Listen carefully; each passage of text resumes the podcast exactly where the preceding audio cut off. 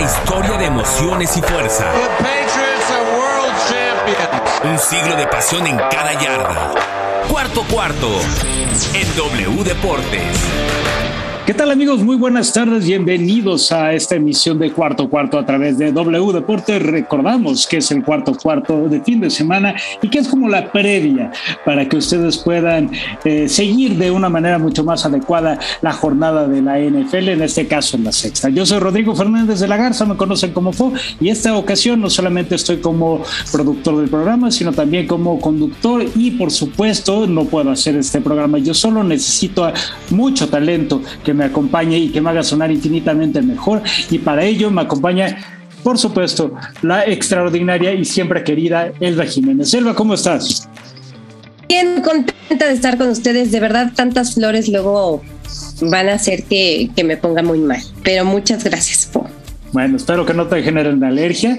Y por supuesto, también hay una persona aquí en particular a la que yo siempre le tengo que reconocer, principalmente por dos motivos. Uno, su paciencia y dos, el divino don que tiene para eh, elegir a las mejores selecciones para eh, el fantasy. Es Nazario el Pollo Asad. ¿Cómo estás, Pollo? Qué gusto saludarte esta tarde. ¿Qué tal, Fo? ¿Cómo estás? ¿Cómo estás, Elba? ¿Qué tal el auditorio que nos escucha? Oye, pues como dice Elba, son demasiadas flores, ya no te vamos a querer burlear ni hablar mal de los Niners ni nada de lo que podamos traer por aquí. Eh, afortunadamente para la causa. ¿eh? Afortunadamente para la causa los Niners descansan, pero es que además mis Niners, por tanto que los quiero, ah, solitos se bulean, solitos no necesitan que les hagamos más comentarios más allá de los resultados. En fin, no podemos profundizar tanto en el tema porque, como les digo, este es uno de los equipos que descansan en esta semana a la par de los Atlanta Falcons, de los New York Jets y por ahí me falta alguien, los New Orleans Saints. ¿Me equivoco, Pollo? Correcto, esos cuatro son los equipos que descansan. Así es, esta es la primera semana de descansos en la NFL y tenemos que platicar concretamente de muchos temas, porque hay mucho de lo que pasó en esta semana en la NFL y hay algo que pues podremos platicar pues un poquito ya por encima, ya, pasaron un par de días y es más que obligado que mencionemos cómo eh, Tampa Bay Tom Brady nuevamente vence como visitante a las Águilas de Filadelfia. Filadelfia que empezó muy mal, y luego corrigió el paso y luego hasta sorprendieron con una conversión de dos y finalmente no les bastó porque termina el partido 28-22. Pero no sé si ustedes concuerdan amigos, yo la verdad es que veo en estos eh, bucaneros de Tampa que hacen lo que necesitan al principio, arrasan, arrollan, pasan como aplanadora por encima de los rivales y de repente pues ya empezamos a notar mucho, vamos más tranquilos. Leonard Fournette, llévate el balón a donde quieras, haz lo que se te la gana. Y ya este, después, pues, ay, que se ponga emocionante. Ándale, rivales, hagan algo. Totalmente de acuerdo, Fo. O sea, estamos viendo unos Bucks que a pesar de que fueron el equipo más, más sancionado por flags eh, en lo que va de la de la temporada de NFL en un solo partido. Ayer tuvieron más de 120 yardas de puros castigos en contra y no, no lo necesitaron. O sea, normalmente los castigos te afectan a los resultados de, un marcador y ayer no fue el caso. Tampa ganó tranquilo, el partido nunca estuvo en riesgo. Los touchdowns de Jalen Hurts llegaron básicamente porque Tampa los dejó que llegaran. el equipo de Brady fue muy superior. Yo no sé, Elba, tú como veas, pero eh, más allá del rendimiento de la ofensiva, creo que la defensiva de Tampa Bay ya empieza a tomar otro rumbo, otro camino, y se empieza a notar como que fuera también de la lesión de Sherman, que, abandona el partido muy temprano, después ya dejaron como que las cosas empezaron a tomar su rumbo, presionaron muchísimo a Jalen Hurts, y sobre todo en la primera mitad, bueno, Hurts no, no, no no tenía por dónde. La primera ofensiva fue la que les funcionó y después nada. Pues es que es lo que dices, o sea, siento que, que Tampa Bay eh, en el primer tiempo hace todo lo que tienes que hacer, eh, más bien en la primera mitad, eh, hace todo lo que tiene que hacer, lo hace muy bien, pero después sí vienen muchas lesiones. A mí se me está haciendo muy extraño tantísimas lesiones ya también en este equipo, sobre todo a nivel defensivo. Y después, pues, o sea, ¿por qué creo que perdieron los Eagles? Realmente fue por Hurts, que no fue eficiente al lanzar la pelota muchas veces. Ya hasta después como que carburó y dijo, ah, bueno, entonces sí puedo correr y entonces sí puedo hacer esto. Pero realmente mm, no, no sé qué es lo que pasa con Tampa Bay, que no me, no me termina de encantar. La defensiva creo que fue la que ganó el Super Bowl pasado y ahora están dejando mucho que desear. No sé, la verdad no, no, no me encanta este campeón, por donde lo veas. Pues es interesante lo que dices. Eh, es cierto. ¿Sabes, ¿Sabes en qué parte concreto? Eh, yo pienso que es un equipo muy bien balanceado, es un equipo que tiene muchísima, muchísima eh, capacidad para hacer lo que quieran. Sin embargo, hay algo que no me gusta y, es porque lo vi justo la temporada pasada con los Kansas City Chiefs cuando se acordaban que tenían que echarle ganas, echaban ganas. Y ya después así dos, tres esfuerzos y ¡pum! acababan con el rival pero empezaba a generar cierto tipo de, ¿cómo decir?, arrogancia en el campo, que en el momento que llega alguien y que les para eh, cara, el que les enseña que hay mucho más que enfrentar, pues simplemente las cosas lo rebasan. Y eso creo que fue justamente lo que ocurrió con un equipo como los Rams. Los Rams les hicieron ver su suerte y fue verdaderamente eh, hasta grosera la manera en la que lastimaron a esta eh, defensiva tan laureada o tan aplaudida por el triunfo del Super Bowl pasado. No sé tú qué piensas al respecto, Pollo. Yo lo veo ligeramente diferente que con Kansas. Ahí el, ahí el tema va más porque Kansas tú lo ves y desde el primer drive ya están haciendo jugadas de fantasía. No se meten como que a full como lo hace Tampa para generar ese ya margen de diferencia con el rival que te pueda permitir este tipo de cosas.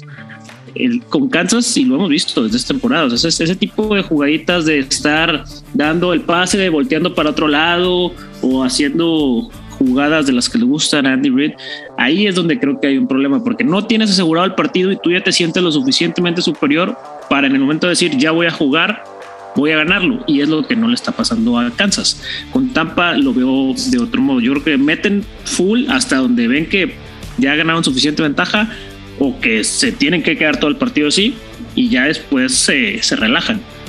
Así es. Y Elba, pues finalmente la, la, ofensiva es la que sí se está llevando eh, por todos lados lo que quiere de los eh, partidos. Y creo que en ese aspecto Tom Brady ha sido ejemplar. Pero yo creo que en el caso de Leonard Fournette, los últimos dos partidos se ha hecho notar demasiado. ¿Tú qué, qué clase de eh, fortaleza le estás viendo al juego terrestre de Tampa Bay que de repente dejó de ser tanto por aire y luego Leonard Fournette se convirtió en el protagonista? Pues mira, la semana antepasada es lo que yo había dicho, que necesitaban darle muchísimo más a Leonard eh, Fournette. Y sobre todo porque estaban dejándole todo el trabajo a Brady. Y hay que recordar que Brady tiene una lesión ahorita en el pulgar y se notó, se notaba molesto el día jueves.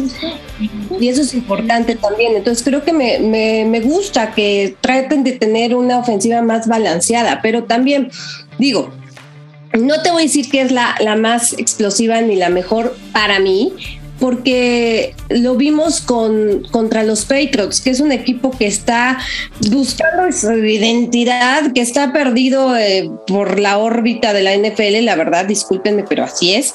Y no pudo meter un pase touchdown contra los Patriots en un estadio que conocía perfectamente bien. Entonces tampoco es que se me haga la gran ofensiva. Por eso te digo, o sea, yo creo que estoy o sea, a mí no se me hace un gran campeón. Lo siento muchísimo. Antes era, no, es que este muchacho y, y Brady y Gronkowski. Y ahorita con con, Gronkowski fuera, con mucha gente fuera, no se me hace explosiva. Sí es vertical, por supuesto que lo es, pero la verdad es que no se me hace como que ponga condiciones como tal. Más bien siento que agarra a los equipos dormidos y después, ¡pum!, vámonos. Pero pues lo, los Rams le hicieron ver su suerte.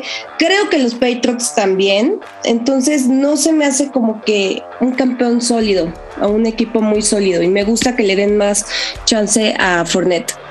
Pues interesante lo que dices y creo que es algo que es muy debatible, es cierto, pero también tiene muchos puntos de veracidad y por la misma razón yo creo que es algo que vamos a tener que dejar a la mera consideración del público y por supuesto de los resultados que vengan.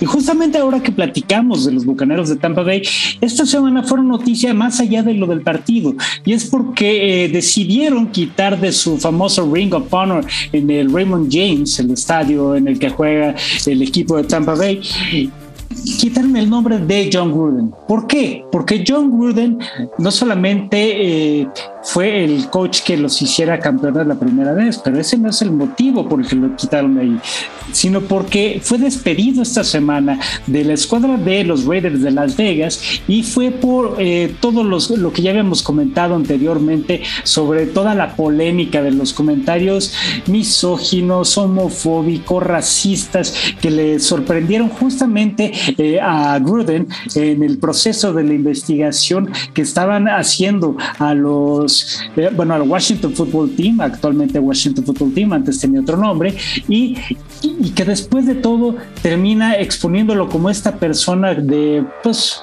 pocos valores, poco respeto hacia el prójimo y sobre todo que ataca directamente a, muchas personas, especialmente al dueño de los mismos bucaneros.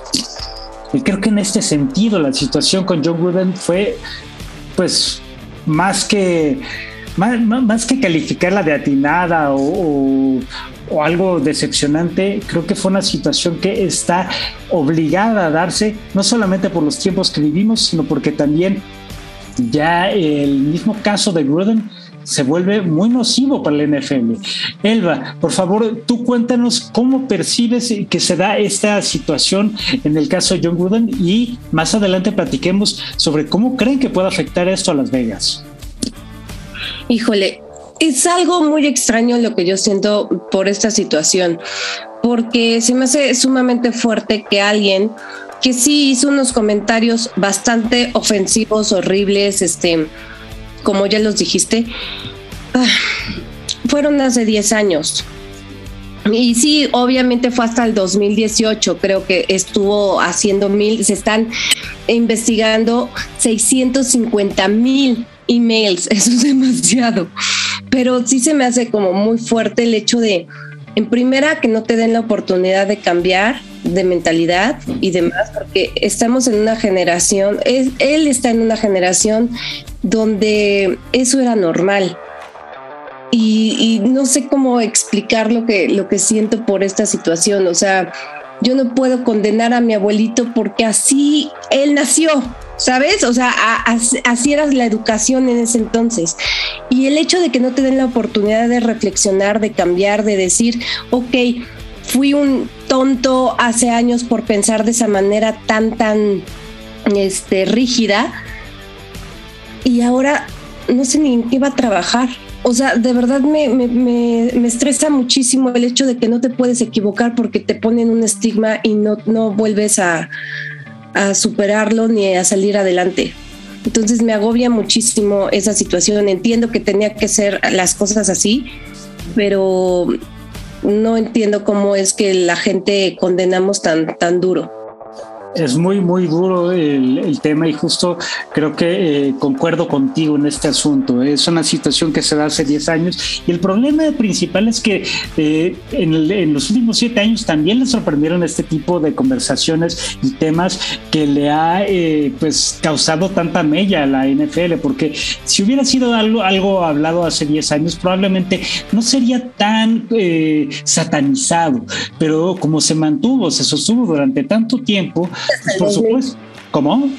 Hasta el 2018 o sea, estuvieron siendo esos mails, pero también hasta dónde llega la privacidad de la gente.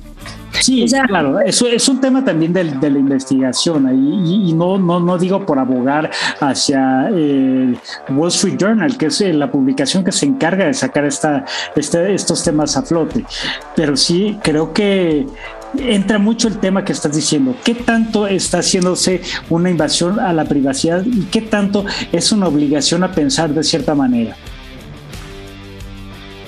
Está fuerte, está fuerte y el, el tema a mí sí me causa, pues, como dice Elba, conflicto el precedente que están dejando. Porque pues ya te están diciendo son lo que hagas hace 5, 10 años, incluso que no eras empleado de la NFL, como quiera te lo, te lo pueden sacar en cualquier momento y te, y te corren. O sea, eso es algo bastante, bastante fuerte. Obviamente está mal lo de lo de Gruden. O sea, ese tipo de comentarios es, son totalmente condenables. Pero hasta qué punto, o sea, no, como dicen, no puedes juzgar el pasado con el estándar del presente. También, pues esta investigación no era contra Gruden, era contra el Washington Football Team. Y Gruden ahí pues, realmente no tenía ni que verla ni que temerla, porque pues no sé, a mí me da a pensar que alguien que quieren proteger de Washington Football Team, mejor dijo, a ver, están estos correos, los filtro al New York Times y la papa caliente se va para otro lado. Y la misma NFL salió a decir que tienen los 650 mil correos, no los van a liberar, y pues ahí todos los que puedan estar involucrados saben que no pueden ya dar ni un paso falso porque les pueden sacar cualquier cosa. Completamente de acuerdo. Y, creo que es, es, una situación pues bastante eh, complicado. Es, sacar unas conclusiones, sacar conclusiones de este tipo es algo que es, lo mismo nos pone en riesgo para por emitir algún tipo de, de, opinión que pues claramente no tenemos todos los puntos a debatir así como eh, el emitir alguna opinión nos hace ver eh, las cosas de una manera muy muy cuadrada. Yo creo que es simplemente una situación que se tiene que dejar de, ver y que, eh, o más, más que se tiene que dejar de ver que se tiene que dejar de normalizar y sobre todo tener, tener que acudir o procurar esas situaciones como si fuera cacería de brujas, pues simplemente nos va a dejar eh, pensando demasiado en qué tanto estamos atendiendo las realidades del fútbol americano. Eh, ah, compañeros, tengo algo que decirles y, es algo que eh, pues simplemente, pues nada más para cambiar un poco de tema y antes de empezar ya con el análisis de los partidos, hay un movimiento muy, muy, muy reciente que pone a uno de los equipos favoritos de la NFL como un nuevo favorito y que más adelante vamos a debatir a profundidad. Y es que es el tema del el Tyrant Sackers, que acaba de ser el día de ayer cambiado de las Águilas de Filadelfia a los Arizona Cardinals, al único equipo invicto en la NFL y es un cambio, es un trade en el que les mandan al corner Tay Gowan y a una eh, quinta ronda del draft del 2022. Entonces, pues nos hace o nos, nos, va a dejar mucho para pensar y, esto nada más lo suelto como teaser. Esto lo vamos a platicar justo regresando a la segunda mitad, pero antes de eso vamos a platicar sobre eh, lo que está pasando ya en los juegos de esta semana y concretamente, pues viene uno de los clásicos de la NFL. No importa cómo lo digan, es una de las rivalidades más... Eh, pues con más historia, con más pasado y sobre todo de las más sanguinarias que podríamos eh, catalogar en la liga y es el famoso Green Bay contra Chicago. Elba, ¿tú qué crees que va a pasar? Porque yo aquí veo una tendencia bastante clara hacia las cabezas de queso. Pues yo también, pero fíjate que he estado leyendo a algunos expertos y le dan más bien como que algunos a Chicago y no sé cómo por qué, la, la, la neta. La ofensiva de los Packers ha estado muy bien, pero no como sobresaliente como el año pasado. El año pasado sí fue realmente arrolladora. Pero ahorita Rogers, teniendo 37 años, ha completado el 65.6% de sus pases, 1.241 yardas, 10 touchdowns y 3 intercepciones. Pues la dupla que hace con Davante Adams es realmente impresionante. Lo ha buscado 61 veces, 42 veces logró completar y de esos 10 de ellos fueron para más bueno, de 20 o más yardas. Es buenísimo. Y además también tienes a Aaron Jones, que es el segundo lugar en el equipo en recepciones con 17. El primero, evidentemente, es Davante Adams, que además también lidera la liga eh, con 42 recepciones. Y también no nos podemos olvidar de Randall Cobb, que es el segundo lugar recibiendo. A mí me gusta mucho esto. El único problema que le estoy viendo por el partido pasado es Mason Crosby, que llevaba 27 intentos para de field goals eh, exitosos y la semana pasada que me falla tres seguidos en el cuarto cuarto en tiempo extra, tú decías no puede ser, o sea, y luego lo más chistoso fue como el otro muchacho, eh, el otro pateador se contagió, se contagió vilmente pero además como festejó de ya tenemos el partido para nosotros y toma, claro que no, mijito, o sea, lo fallaste, entonces estuvo buenísimo. Pero después, gracias a él también fue la victoria, eso hay que decirlo, lo de Crosby. Pero la defensiva ha tenido demasiadas lesiones. El tackle izquierdo, All Pro, bueno, está chance ya a punto de regresar, Bactiari, pero este también está fuera Alexander, no va a jugar este partido, será el segundo partido que, que se pierda. Y el linebacker externo, eh, Smith tampoco va a estar. Entonces, eso es lo único que me puede preocupar un poco. Pero Fields, la verdad es que tampoco, o sea, sí ya tiene dos partidos consecutivos ganados y todo, pero la verdad, siento que Green Bay es un equipo más balanceado y que es mucho para Chicago. Y así ha sido desde hace mucho. Green Bay ha ganado 19 de 22, contando playoffs, partidos. Y cuando inicia Rogers, tienen 21-5. Entonces no le veo ninguna posibilidad a Chicago, la verdad, aunque sea en su estadio, aunque sea en el segundo lugar de esta división, el primer lugar obviamente lo tiene Green Bay. Entonces no le veo como tanto. Yo creo que Green Bay con los ojos cerrados se va a comer el queso. La diferencia de, calidad en, el tema ofensivo es, es mucha. Aaron Rodgers, Aaron Jones, Devante Adams, son jugadores élite de, las, de sus posiciones. En cambio, en Chicago, Justin Fields, pues todavía no termina de mostrar nada. Allen Robinson, o sea, al grado que Allen Robinson, que era un muy buen receptor con cualquier coreback que le pusieran enfrente, pues llegó Justin Fields y Justin Fields no, no ha podido hacer relevante a, a Allen Robinson. Y si esto le sumas un, un backfield diezmado, un, un equipo en construcción prácticamente, pues yo realmente no veo cómo los, los Osos de Chicago puedan hacer mucho en este partido. De hecho, para temas fantasy, realmente alineen a sus, a sus jugadores de Green Bay, a los tres que mencioné, Rogers, de, Aaron Jones y Devante Adams, y por el tema del volumen, a Khalil Herbert, Herbert, porque fuera de eso no hay nada más que buscar ahí. Bueno, pues antes de que entremos al tema del fantasy, vamos a hacer una pausa, la primera y única en el programa, y nosotros regresamos aquí a los micrófonos de cuarto cuarto a través de W Deportes. Regresamos en unos minutos. Amigos, ¿cómo están? Es un gusto saludaros. Muchísimas gracias por este tiempo que tenemos para platicar de un mundo que sigue creciendo, que son las apuestas. Y hablar de las apuestas es necesario seguir hablando del tema de los tipsters. ¿Qué es un tipster? Y justamente para platicar de este mundo se encuentra Eloy Montes y también nuestro querido Sergi Casaus, gente que viene desde España a Barcelona para poder platicarnos de Tipster Chat. Pero para empezar, Eloy, te doy la bienvenida. Muchísimas gracias. Dinos, por favor, ¿qué es un tipster? Buenas, Alfredo. ¿Cómo estás? Pues yo llevo siendo tipster 12 años. Y un tipster es un pronosticador deportivo, una persona que se dedica a apostar profesionalmente y a compartir las apuestas que hace para que cualquier persona que le esté siguiendo pues pueda copiarlas y apostar lo mismo que él. Wow, esto está muy interesante. Entonces, a ver, yo soy un tipster. Me, me, toca muy claro poder entender la parte del tipster, pero que la gente pueda relacionarse con esto.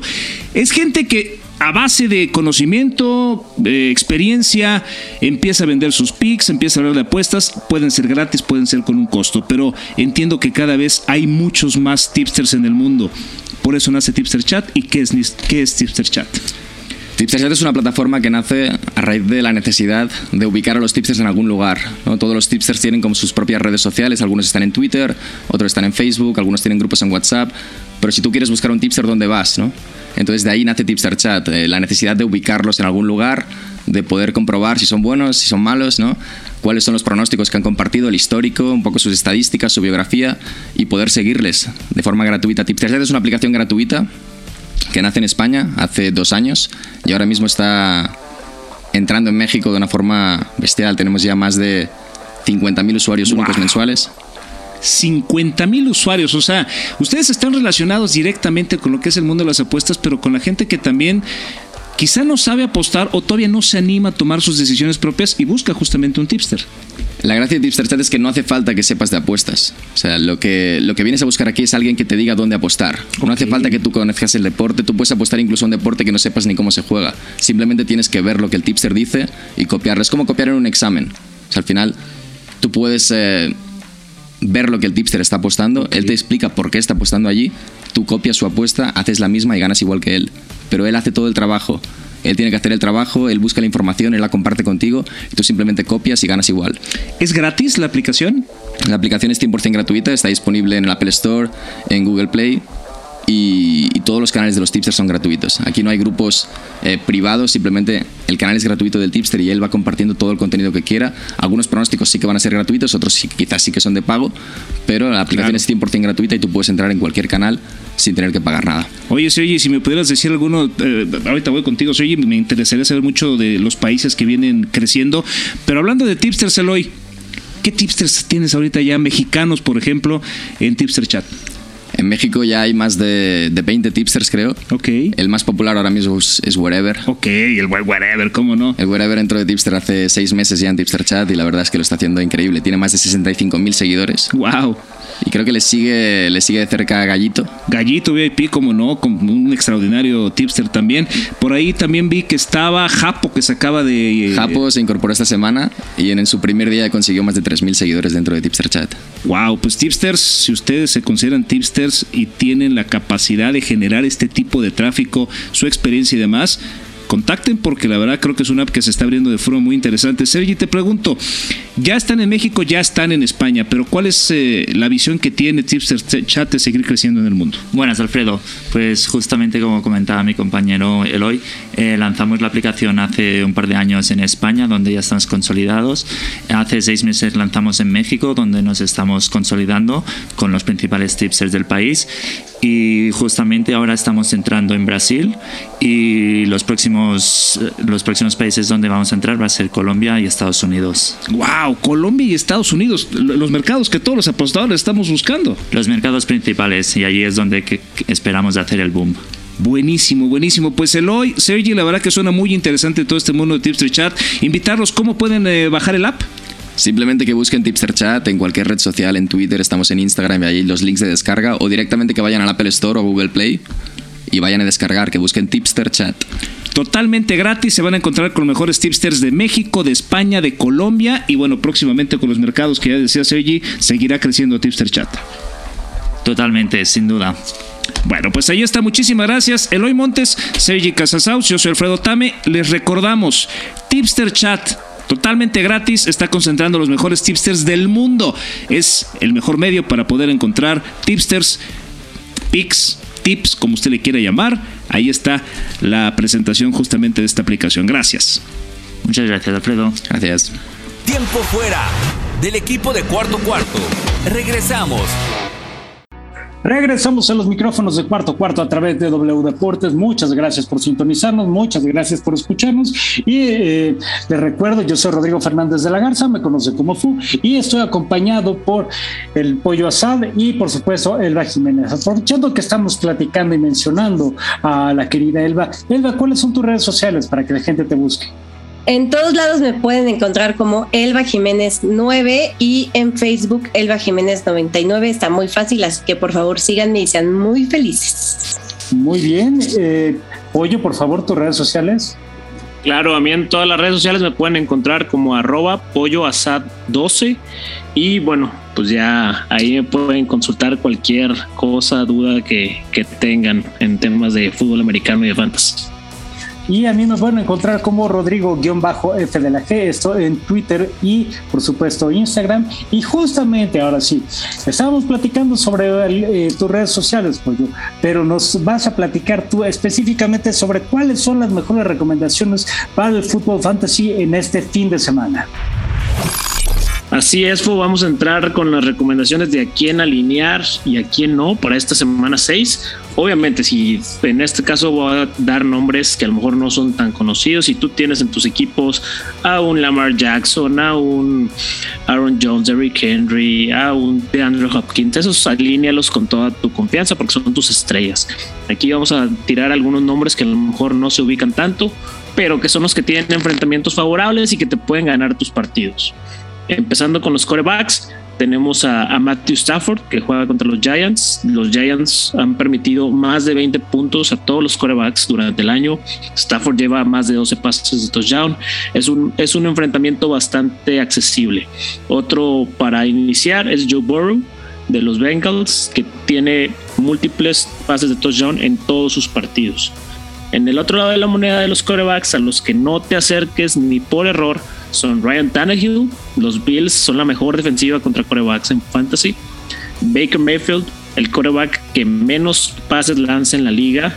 Él, esa ofensiva corre únicamente por los corredores, que ahora además va a estar un poco diezmada porque eh, Nick Chubb se va a perder la semana y va a ser meramente Karim Hunt. En los corredores, James Robinson de los, de los Jaguars, este ya por fin es su backfield y juega contra los Dolphins, que son la segunda peor defensa contra la corrida. Darrell Henderson. Los Giants permitieron a Zeke Elliott anotar tanto por aire por tierra, entonces podemos esperar algo similar con Darrell Henderson. Y además él ha, anotado más de 15 puntos en todos sus partidos. Y, Antonio Gibson. Eh, Kansas es la peor defensa contra la corrida. Gibson tiene un macho muy, muy favorable. Alíñenlo con toda confianza. Fo, sé que lo tienes en alguno de tus equipos. Probablemente me vas a preguntar esto durante el fin de semana. Entonces aquí tienes ya tu respuesta con eso a los que hay que sacarle la vuelta. Chris Carson viene regresando de lesión y tiene un enfrentamiento contra Pittsburgh, que es de las mejores defensas contra la corrida, además de la presencia de Alex Collins, que está quitándole un poco de toques. Y Damian Harris de los Patriotas contra los Cowboys. Eh, estuvo, tuvo una lesión en el pecho durante el partido contra Houston, que lo tuvo limitado, no ha entrenado al 100% y además de que van a estar en desventaja, entonces hay que tener mucha precaución con él. Hasta aquí, Fu, Elba, ¿alguna pregunta que tengan con esas posiciones? No, nada más quiero como que acotar algo. Eh, sí hay que tener mucho cuidado con él porque hace unos fumbles divinos, ¿no? Y que me pone muy de mal humor. Ay, ni digas, que, que, a mí ese punto me costó la semana pasada, pero bueno, no, no, de cualquier manera me dieron una masacre de puntos entre Justin Herbert y Mike Williams que no, no puedo ni decirlo. Qué horror. es que te, te, tocó ahí mala suerte. Mike Williams ha sido una de las revelaciones del año en temas de fantasy. O sea, touchdowns profundos, dos touchdowns por juego, una cosa de locos y pues Justin Herbert mostrándonos la estrella que es. Entonces sí, ahí, ni modo, te tocó mala suerte. No, no, no, la, la, la, peor. Y además esta semana me toca enfrentar ni más ni menos que a Aaron Jones y tengo como corredores a Najee Harris y a Chris Carson y creo que justamente acabas de, descartarme a uno de los corredores importantes. Sí, con Carson ten mucho, mucha precaución. Najee Harris va, va a tener un partidazo. Es sí, te, puede dar, yo creo que lo de los dos juntos, porque al no estar Juju Smith Schuster, esos pases cortos van a ir hacia Najee y Seattle es una muy mala defensa tanto contra corrida como contra pase. Entonces, Najee Harris se va a ver muy beneficiado de este enfrentamiento. Oye, yo, hay una pregunta aquí vaga porque tal vez, tal vez tú me puedas ayudar. ¿Cómo ves a Darrell Williams de, Kansas City ya que no va a estar eh, Clyde contra Washington? Es utilizable, definitivamente, como es un buen flex. Eh, el macho no es el mejor. Washington es una buena defensa contra la corrida, pero bueno, al no estar, como tú lo mencionas, Clyde Edwards eh, Darrell Williams se vuelve una alternativa interesante. O sea, no, no te digo que te va a dar tus 20 puntos, pero te tienes un piso estable con él. ¿Me, lo ¿Me lo recomendarías más que Chris Carson? Probablemente sí, porque Chris Carson, esa lesión de cuello que tiene, pues al parecer es crónica. No sabemos siquiera si va a poder jugar. Probablemente incluso queda inactivo en la semana. Entonces sí, sí te recomendaría Darwell Williams sobre Chris Carson. Perfecto. Bueno, pues cosas Vamos ahora los corredores, los receptores. Los receptores que hay que alinear son los los receptores, los tres de los bengalíes de Cincinnati. La secundaria de Detroit es de las peores de la liga. Aquí sí podría hasta apostar que tanto Jamar Chase como T. Higgins van a tener touchdown. Por si lo ven ahí en alguna apuesta de casinos, métanle unos pesitos también por ahí. Eh, Cortland Sutton de, Denver tiene, es, pasadito bajo el radar, tiene más yardas aéreas que Terry Hill y es el consentido de Bridgewater. Entonces, Cortland Sutton es una opción muy viable cada semana a semana. Y Brandon Cooks. Los Colts son el equipo que más touchdowns por aire permiten. Cooks tiene el del top 5 de volumen de, targets más alto de la liga. Entonces también es otra, es otra opción muy, muy viable para, para utilizar. Y de sacar la vuelta, sacar la vuelta a la Vizca Nacional de los Jaguars, a Robbie Anderson y a Jalen Waddle. Con todo y el regreso de Tua, Mike Gesicki ha tenido un rol cada vez mayor estas semanas. Entonces, tengamos paciencia con Waddle. Veamos cómo funciona esta semana ya con Tua de regreso en los controles y ya evaluamos con él la siguiente semana. En los tight ends, Molly Cox puede ser una de las sorpresas de la semana. Houston es la peor defensa contra tight end, permitiendo touchdown a los tight ends en todos sus partidos. El que mencioné anteriormente, Mike Gesicki también, que por su, su principal utilización es en zona roja y Dawson Knox. Dawson Knox es uno de los targets favoritos de Josh Allen. En promedio en las últimas semanas seis targets y tres de ellos en zona roja. Entonces ese touchdown siempre está ahí latente con, con Dawson Knox. En cambio hay que sacar la vuelta a Robert Tonyan y a los Titans de los Browns. En las defensas hay que ir con la de los Colts. Houston es un buen macho. Con todo y que nos quemó a muchos de que traíamos Patriotas la semana pasada con ese partido tan raro en el que ya nos andaban ganando. Elba y yo ahí sufrimos bastante. Pero bueno, vayan con los Colts de todos modos y los Bengals contra Detroit. Pues interesante todo lo que estás diciendo, mi querido Pollo. Yo ya, eh, si, me quedé tanto tiempo callados porque ya estaba eh, pues apuntando todo. Anotando. sí, claro. Todo, todas las recomendaciones que haces, Pollo, bueno, para, para mí son verdaderamente como si fuera la Biblia del fantasy un gusto y ya sabes, como quiera, todas las dudas que tengas, tanto tú como Era, como las que nos están escuchando, en Twitter me pueden preguntar, hacer todas sus consultas. Pueden, ahí subo también los rankings que hago para Fantasy Pros con todas las posiciones, todo según ordenadas, según la mejor opción a la peor. Y también tenemos el, podcast en YouTube, eh, lo pueden encontrar como podcast Hablemos de Fútbol sale los, los martes y, los jueves y eh, o en todas las plataformas de, de, audio de podcast como Hablemos Fantasy. Ahí pueden estar también encontrando toda, toda más información sobre esto del fantasy. Excelente, pues muchísimas gracias querido Pollo. Vamos entonces al resto del análisis de los partidos de la jornada porque hay mucho que platicar en la NFL. Y justamente uno de los partidos que más llaman la atención, esto es algo que probablemente ustedes, queridos amigos, ya tienen más que contemplado, es el enfrentamiento que va a tener durante esta semana el equipo de los Rams de Los Ángeles, pero eh, más bien me equivoqué de equipo de Los Ángeles, el equipo de, de Los Ángeles, pero los cargadores que, va a tener también un verdadero partidazo en esta semana y es ni más ni menos que contra Baltimore. Pues mira, yo creo que el, el equipo de los Chargers es el más balanceado. ¿Dónde está el hueco? Tristan Vizcaíno. Es una cosa terrorífica. La verdad es que la, semana 5 de la NFL estuvo plagada de errores de los pateadores, pero este señor lidera la liga con cuatro puntos extra perdidos, incluidos dos la semana pasada contra Cleveland. Así que es como que lo peor que tienen los Chargers. Pero han derrotado realmente a buenos contrincantes, pero la ofensiva, Justin Herbert es el que lidera y la línea ofensiva lo protege bien, le da tiempo y eso es sumamente importante. Nosotros los Patriotas sabemos lo que es no tener línea ofensiva. Entonces, este, yo creo que eso es increíble, más el tridente que tienen Keenan Allen, Mike Williams, como bien ya lo mencionabas, y Austin Eckler, han hecho muy, muy buenas actuaciones. Justin solo tiene 23 años. Y, y en cuanto a la defensa de Los Ángeles, ahí sí no me encanta tanto. se rindieron más de 500 yardas a los Browns la semana pasada. Es demasiado, o sea, 500 yardas es muchísimo. La defensa mm, de pase ha sido sólida, llegando al séptimo lugar pero la defensiva rápida eh, continúa siendo explotada, ocupando el último lugar de la NFL. Joy Bosa lidera al equipo con 2.5 capturas, así que aguas con este muchacho.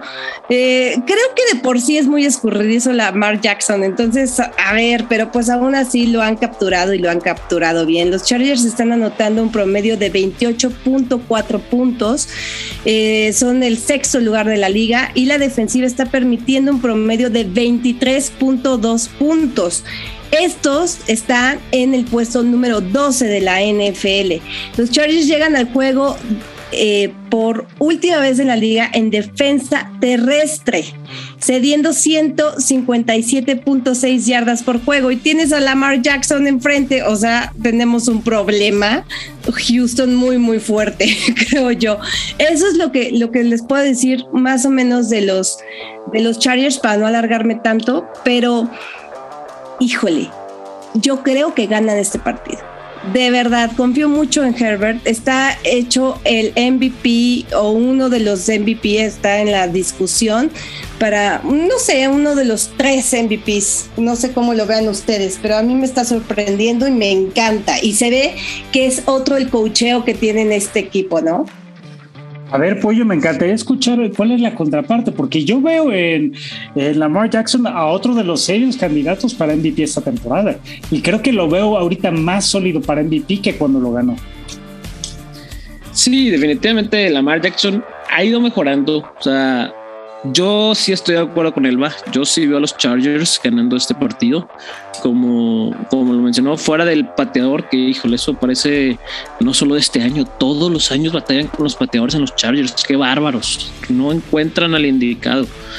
Y, pero es un equipo muy general, muy bien llevado, muy balanceado, como dijo Elba. El coach de Joe Staley ha marcado una diferencia, lo cual es es como franquicia lo que más buscas. Y si bien Baltimore tiene esos destellos de, de Lamar, de Andrews, de Marquise Brown, ha mostrado ser irregular esta temporada. hemos visto cómo fue y le, ganó a Kansas, pero después va a Detroit, que es uno de, los peores equipos de la liga, y estuvo a, a, un milagro de perder el partido, porque eso fue lo que fue la patada de Justin Tucker de 66 yardas. Fue un milagro. Y igual el lunes, dos cuartos prácticamente no jugaron y tuvieron que venir de atrás en una heroica para sacar el partido a los Colts, que tampoco es el gran rival. Entonces, eh, tanto altibajo me genera mucha desconfianza con ellos. O sea, por, por este motivo yo me inclino más hacia los Chargers llevándose este partido. Pues tal vez eh, yo, yo me veré mal, pero yo estoy confiando demasiado en la capacidad de Lamar Jackson y creo que está haciendo las cosas cada vez mejor, lo veo con más confianza, lo veo con mucha, eh, con mucha credibilidad en su talento y en el de su equipo. Y por lo mismo creo que estos Ravens le pueden dar la vuelta al pronóstico de este partido pese a todas las situaciones que se están dando.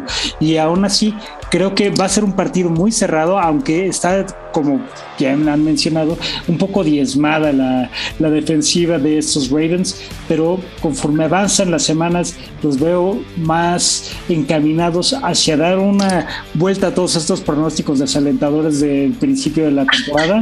Y ahorita sí creo que los Ravens pueden hacer algo más importante e incluso me atrevería a pensar que podrían llegar contra los Bills a la final de conferencia, pero me estoy adelantando muchísimo. Pero muchísimo, pero sabes que tienes mucha razón. Lo de Lamar Jackson está lanzando más y eso es importantísimo. O sea, ahora tiene 1519 yardas aéreas. Eso ya es muchísimo para él. Ocho touchdowns, tres intercepciones, pero creo que lo está haciendo muy bien. 341 yardas terrestres. La verdad es que tienes razón en cuanto que debe de estar en la discusión porque está lanzando más. Y eso quiere decir que controla un poco más a la ofensiva y no nada más corre, corre, corre. Completamente de acuerdo. Y bueno, pues creo que hemos platicado de este partido bastante, eh, pues, lo, necesario. Y digo lo necesario porque también hay otros partidos importantes y que llaman muchísimo la atención. Y justamente es de un rival divisional de los Ravens y es de los Browns, los Browns de Elba de toda la vida, que van a enfrentar justamente al único equipo invicto que acaba de integrar a sus filas a Zach Ertz, el eh, o el ala cerrado, ex de las Águilas de Filadelfia, que ya desde el off-season estaba, eh, pues, digamos que amagando con el irse de eh, la escuadra de Pensilvania y ya finalmente se le va a, las Águilas este Tyrant. Ya se ve que eh, todos los enfoques o todos los, intereses ofensivos de, de ala cerrado de las Águilas cambiaron de especie de pájaro y se van hacia los Cardenales de Arizona. Estos Cardenales, Cardenales de Arizona que de verdad están invictos, están jugando muy bien, están muy sólidos. Otro de los candidatos para MVP hasta el momento es Kyler Murray. Yo la verdad, yo sé que está mal porque soy eh, fanático necio de estos de San Francisco, pero yo todavía tengo mis dudas respecto a los Cardinals. ¿Quién me puede contrariar al respecto? Me encantaría que, seas tú, Elba, quien me diga el por qué estoy equivocado. Híjole, pues mira, yo ahora sí que el problema que yo le veo a este partido es que los dos están plagados de lesiones. Entonces yo no sé qué es lo que van a hacer. Por ejemplo, de los Browns, todo el mundo sabemos que lo mejor que tienen es el ataque terrestre y Chop ya está descartado. Entonces eso agobia. Pero por ejemplo, de los Cardinals, las lesiones están en el apoyador Isaiah Simons, Kyler Murray, de hecho le, duele el hombro, de Andrew Hopkins tiene una enfermedad, Chase Edmonds, el hombro. O sea, realmente digo, alguien está bien. El ala cerrada Max Williams se ha perdido este, ya por toda la temporada. Realmente te puedo seguir diciendo, Charlie eh, Jones está en la lista de reservas por COVID. Entonces, no veo cómo es lo que, qué, va a ser el partido. Para mí este era el partido de la semana, porque teniendo una... Eh, ofensiva explosivísima como lo es lo de los Browns, pues enfrentas al único invicto, que dices, ah, no sé, no sé si, si realmente se lo merezcan, pero pues la verdad es que han derrotado a a muy buenos contrincantes, a los Rams, a los Titans, bueno, los Titans no sé qué tanto, pero a los Rams, que ese es el más importante para mi gusto. Entonces, por eso creo que no sé cómo es que esperar de este juego sin las estrellas importantes y al 100%. Y querido Pollo, ¿tú cómo ves en este caso la batalla de coaching? Porque yo creo que Cliff Kingsbury se está convirtiendo, y de hecho ya se empieza a mencionar en las especulaciones de, de estas alturas de la temporada como el coach revelación de esta campaña. Pero recordemos que justamente la temporada pasada es el coach de Cleveland quien está marcando la diferencia para, eh, para este equipo que también eh, pues, lo ha visto difícil. Mira, para mí el coach yo sigo viendo como un mejor coach a Kevin Stefanski. Kevin Stefanski no es sencillo lo que hizo. Agarró unos Browns, les dio identidad y además los hizo competitivos. Eso es muchísimo. Cliff Kingsbury, como tú lo dices, coach revelación, pero el trabuco que tienen en los Cardinals es cosa seria. Entonces ahí también eso pues ayuda bastante, tener jugadores élite que te van a ejecutar lo que tú mandes por mero talento. En el tema del partido en sí, creo que, Arizona va a seguir invicto. la baja de Nick Chubb es muy fuerte para, para el esquema de juego de, de los Browns. Entonces, Nick Chubb es el corredor en sexto lugar de la liga desde 2016 a la fecha en, en, yardas corridas. Y Nick Chubb entró a la liga en el 2018. O para que dimensionemos un poco la, calidad de corredor que, es este muchacho. Entonces, una baja así de sensible creo que puede ladear el partido hacia, hacia los Cardinals. Entonces, ambos creen que Arizona tenga los argumentos para mantenerse invicto pese a la calidad del rival. Correcto. Ah, yo no sé, yo, como dijiste ambos, yo sí creo que mis Browns de toda la vida van a sacar ya por fin la espinita de perder los partidos que ha perdido, o sea, dos, que en el último minuto y por alguna tontería. Entonces yo creo que sí lo van a sacar y que se acaba el invicto de la NFL. No me importa. Pues e, es una situación que la verdad yo me atrevería a decir que es de pronóstico reservado y me atrevería también a decir que si vamos a inclinar en algún momento la tendencia o se vaya a hacer alguna apuesta al respecto, pues que le jueguen a las altas. La verdad es que no creo que sea un equipo o más bien un partido en el que vayan a hacerse pocos puntos. Pero bueno. regresa. ¿Cómo? Landry regresa, entonces va a estar buenísima esa, esa dupla con Mayfield. Esperemos. Bueno, pues es momento casi de cerrar el programa, es momento ya de cerrar esta emisión. Eh, Elba Oyasad, muchas gracias. A nombre de nuestro querido Rafa Torres, les mando un fuerte abrazo y les agradezco. Síganse cuidando y nos escuchamos el próximo sábado aquí en W Deportes. Que tengan una excelente tarde. Adiós. Ya tienes la información del fútbol americano. Ahora disfruta de una semana de adrenalina en los emparrillados de la NFL. Cuarto cuarto en W Deportes.